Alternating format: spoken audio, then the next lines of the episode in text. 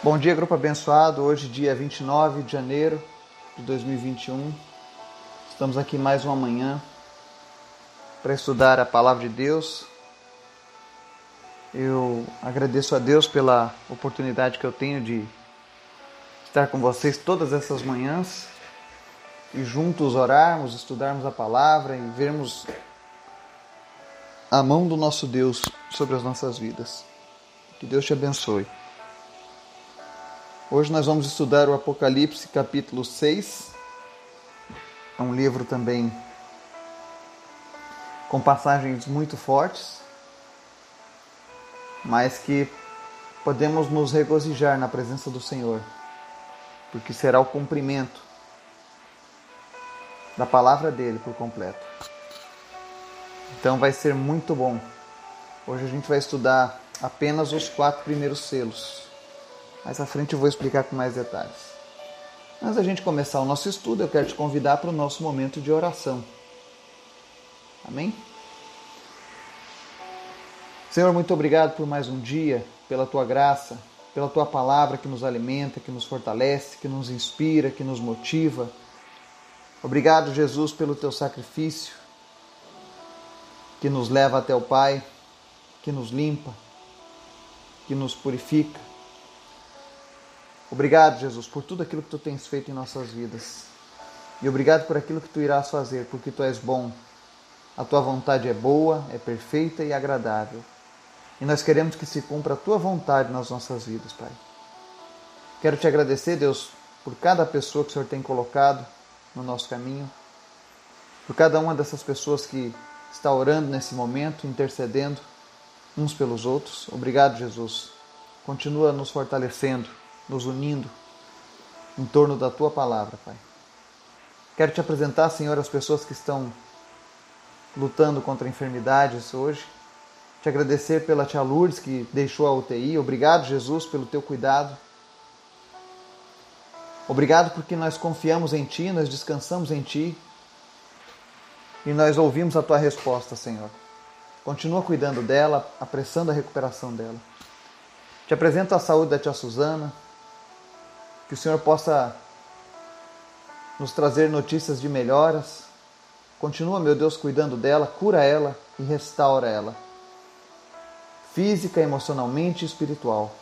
Em nome de Jesus. Te agradeço, Deus, pela cirurgia da Grazi. Obrigado, Deus, pela vida dela, que o Senhor esteja cuidando, que verdadeiramente esse câncer tenha sido extirpado e nunca mais retorne, Pai. Te apresento a vida do Vinícius. Fortalece ele, Jesus, para que ele possa cumprir esta prova até o final. Tem misericórdia, Deus, e livra ele desse câncer. Tu és poderoso, tu pode todas as coisas. Livra ele deste câncer, para que ele não precise nem ao menos de quimioterapia, Pai. Essa é a nossa oração. Te apresentamos também a saúde da Dalila. Que o Senhor esteja visitando ela nesse momento, cuidando dela, que o pós-operatório seja tranquilo, que a operação tenha corrido bem, que a recuperação dela, meu Deus, seja milagrosa e principalmente, Deus, que ela sinta a tua presença cuidando dela em cada momento, Senhor. Abençoa, Deus, a equipe médica, os envolvidos, em nome de Jesus. Toma conta dela, Pai. Te apresento também a tua serva, Regina. Continua, meu Deus, cuidando dela, Enche, Deus, o coração dela com a tua alegria, com a tua presença. Que a cada dia ela possa se encontrar contigo, Pai, através da tua palavra, através do teu Espírito Santo, Pai. Te agradecemos pela vida do Gabriel e do Laurindo, pela recuperação deles a cada dia. Em nome de Jesus, Senhor, toma conta das suas famílias, das suas finanças e continua, meu Deus, livrando eles de infecções, livrando eles, a Deus, de sequelas, em nome de Jesus. Toma conta deles, Pai. Nós te louvamos também, Senhor, pela vida das crianças do orfanato Mercy Children, lá em Togo. Continua, meu Deus, suprindo essas crianças em todas as suas necessidades. Abençoa, Senhor, a diretoria do orfanato, abençoa, Senhor, os mantenedores, levanta apoiadores para contribuírem para esse orfanato em nome de Jesus, Pai. Oro também, Senhor, pelo teu despertar, ó Pai, na nossa nação, para que os homens e mulheres de Deus despertem para a tua palavra, para que vivam intensamente, Deus, as tuas promessas e que nos últimos dias, ó Deus, nós possamos fazer a tua luz brilhar ainda mais forte nessa terra, Pai. Ainda que as trevas estejam prevalecendo, a tua luz é mais poderosa, Pai. Nos ajuda a fazer brilhar a tua luz, Senhor, através das nossas vidas. Toma conta, Senhor, das nossas vidas, dos nossos familiares, dos nossos negócios. Abençoa, Deus, tudo aquilo que venhamos a fazer no nosso dia. Repreende, Deus, tudo aquilo que vem para tirar a nossa paz, tudo aquilo que não vem do Senhor. Que o Senhor esteja repreendendo nessa manhã, Pai. Fala conosco, Senhor, através da tua palavra. Nos ensina, Deus, em nome de Jesus. É o que nós te pedimos. Amém. Hoje nós vamos ler Apocalipse 6, do versículo 1 ao 8 diz assim: Observei quando o cordeiro abriu o primeiro dos sete selos. Então ouvi um dos seres viventes dizer com voz de trovão: Venha. Olhei e diante de mim estava um cavalo branco. Seu cavaleiro empunhava um arco e foi-lhe dado uma coroa. Ele cavalgava como vencedor determinado a vencer. Quando o cordeiro abriu o segundo selo, ouvi o segundo ser vivente dizer: Venha. Então saiu outro cavalo, e este era vermelho. Seu cavaleiro recebeu poder para tirar a paz da terra e fazer com que os homens se matassem uns aos outros, e foi-lhe dada uma grande espada. Quando o cordeiro abriu o terceiro selo, ouvi o terceiro ser vivente dizer: Venha. Olhei, e diante de mim estava um cavalo preto. Seu cavaleiro tinha na mão uma balança. Então ouvi o que parecia uma voz entre os quatro seres viventes, dizendo: um quilo de trigo por um denário e três quilos de cevada por um denário, e não danifique o azeite e o vinho. Quando o cordeiro abriu o quarto selo, ouvi a voz do quarto ser vivente dizer: Venha. Olhei e diante de mim estava um cavalo amarelo. Seu cavalo chama-se Morte, e o Rádios o seguia de perto. Foi-lhe dado poder sobre um quarto da terra para matar pela espada, pela fome, por pragas e por meio dos animais selvagens da terra. Amém e amém. Como nós vimos aqui, o livro de Apocalipse mostra a abertura dos primeiros selos. E nós vamos ler hoje a abertura desses quatro primeiros selos, que falam sobre os quatro cavaleiros do Apocalipse. Existe uma controvérsia sobre o período em que isso de fato acontece, porque Jesus já havia ascendido aos céus. Então isso pode ter ocorrido ao longo da história, após a ressurreição de Cristo, ou pode ocorrer durante o período da grande tribulação. Nenhuma das duas interpretações estará errada, porque nós vamos ver elementos dessa dessa profecia ao longo da nossa história e temos a certeza de que ocorrerão ainda coisas mais graves mais, mais adiante. Mas vamos começar aqui o primeiro. Né? Diz assim: Então, ouvindo seres, olhei diante de mim estava um cavalo branco. Seu cavaleiro empunhava um arco e foi-lhe dado uma coroa. Ele cavalgava como vencedor determinado a vencer. Então vamos ver aqui o simbolismo dessa passagem, tá? Os cavalos geralmente na Bíblia simbolizam nobreza ou soldados, tá? A cor branca representa pureza, santidade, o arco ele simboliza alcance e a coroa demonstra, no caso, uma autoridade, alguém que foi comissionado. Né? E nesse caso aqui, o cavaleiro branco ele saiu a pelejar, ou seja, ele saiu determinado a vencer. Há quem diga que o cavaleiro branco é Jesus. Eu, particularmente, discordo dessa passagem, porque aqui diz que ele saiu determinado a vencer. Se fosse Jesus, diria, ele cavalgava como é, é, cavalga, cavalgará como alguém que já venceu, tá? Porque Jesus já venceu. Ele não foi determinado a vencer. Então esse cavalo branco ele simboliza uma ação por toda a terra, uma ação de de guerra, porque ele está usando um arco, tá? Então isso demonstra que ele vai ter, acesso, vai ter um alcance por toda a terra. Nos versos 3 e 4, nós vamos ver o segundo selo sendo aberto, e diz assim: Quando o cordeiro abriu o segundo selo, ouviu o segundo servente dizer: Venha. Então saiu outro cavalo, e este era vermelho. Seu cavaleiro recebeu poder para tirar a paz da terra e fazer com que os homens se matassem uns aos outros, e lhe foi dada uma grande espada. Então, o segundo cavalo do Apocalipse é o vermelho. E ele, nesse caso, simboliza a guerra. Nós sabemos que na segunda parte da grande tribulação vai haver muitas guerras. O mundo teria falta de paz. E a imagem dessa espada grande reforça o peso do castigo divino, porque a espada de Deus é a palavra dele. Então, se vai vir uma espada grande junto com a guerra, ou seja, vai ser uma punição, vai ser o peso do castigo. Se você ler o livro, o, livro de, o texto de Mateus 10, 24 a 36, diz assim: ó, em resumo, não pense que vim enviar paz à terra. Eu vim não para enviar paz, mas para trazer uma espada. É o texto de Jesus em Mateus. Então você vê que nesse cavalo vermelho existe a simbologia da guerra. Os homens começarão a matar uns aos outros. É claro que isso já aconteceu no período da história nossa, sim.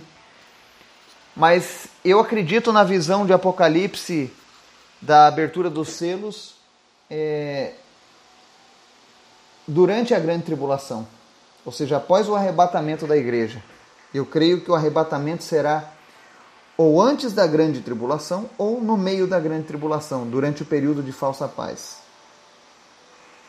Pelo menos é, são as evidências que eu encontrei na minha leitura da palavra de Deus. Mas se você pensa que o arrebatamento será depois ou antes, não tem, isso não influencia.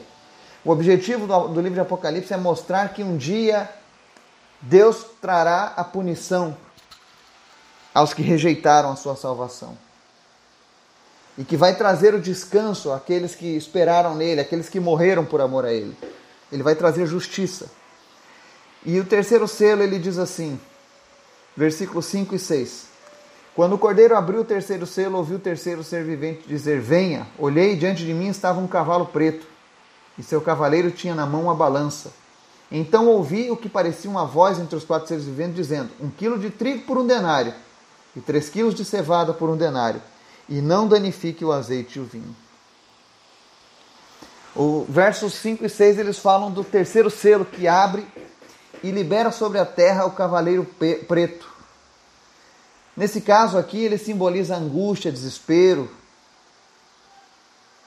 a fome, é tanto que ele mostra que o cereal mais barato e menos nutritivo, no caso a cevada, seria vendido pelo mesmo preço do, do trigo. Que nesse caso aqui, um denário seria um valor absurdo, um valor exorbitante. Ou seja, nós já vimos períodos da história em que, por conta das guerras, a, os alimentos eles passam a sofrer uma escassez e o preço deles passa a ficar mais caro, ou seja, é algo lógico. Né? O primeiro cavaleiro ele incita o mundo, o segundo faz com que as guerras comecem a acontecer, a paz seja retirada e com consequência das guerras a fome começa a assolar os homens. E aí nós vemos que até mesmo nessa pandemia por isso que a gente diz: olha, Deus está preparando o mundo para o cumprimento da Sua palavra. Nós já vimos agora o preço de alimentos subirem de maneira exorbitante. Em alguns casos, apenas por maldade e por ganância dos homens. Imagine quando chegarem os dias dessa tribulação. Eu digo imagine, porque em nome de Jesus nós não passaremos. Nós estamos ouvindo a voz do Senhor hoje nós estamos entregando as nossas vidas hoje para que a gente não venha passar por estes momentos. E aí, quando ele segue aqui no versículo, no finalzinho do versículo 6, ele diz assim: E não danifique o azeite e o vinho. Isso é bem enigmático, porque o, o, azeite simboliza a presença do Espírito Santo, a unção, e o vinho, a comunhão com Deus, a videira. Nós estamos presos na videira que é Jesus. Nós estamos ligados a Ele. E o que, que o Senhor quis dizer aqui nessa palavra? Ele diz: olha, cuidado para não danificar o azeite e o vinho, ou seja, É, uma das visões do Apocalipse fala que tudo isso que vai acontecer, essa punição à humanidade, é a parte negativa, mas a parte positiva é que Deus estaria cumprindo agora em Apocalipse uma promessa feita a Davi, que salvaria o remanescente de Israel. Esse remanescente de Israel é simbolizado pelo azeite e o vinho.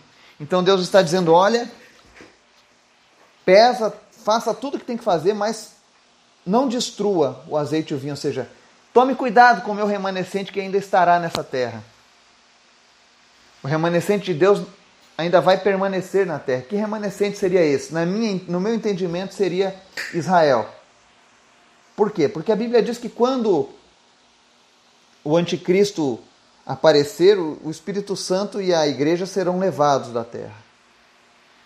E apenas alguém que conhece a Bíblia desde a sua infância, como são os verdadeiros judeus, né, poderia entender os sinais e reconhecer o Messias na sua segunda vinda. Então Deus fala: olha, cuidado com o azeite e o vinho. Isso mostra que, mesmo trazendo punição e julgamento sobre a terra, Deus estaria guardando a sua promessa de guardar o remanescente de Israel. Aí nos versos 7 e 8 diz assim: Quando o cordeiro abriu o quarto selo, ouvi a voz do quarto ser vivente dizer: Venha. Olhei diante de mim estava um cavalo amarelo. Seu cavaleiro chamava-se Morte, e o Hades o seguia de perto.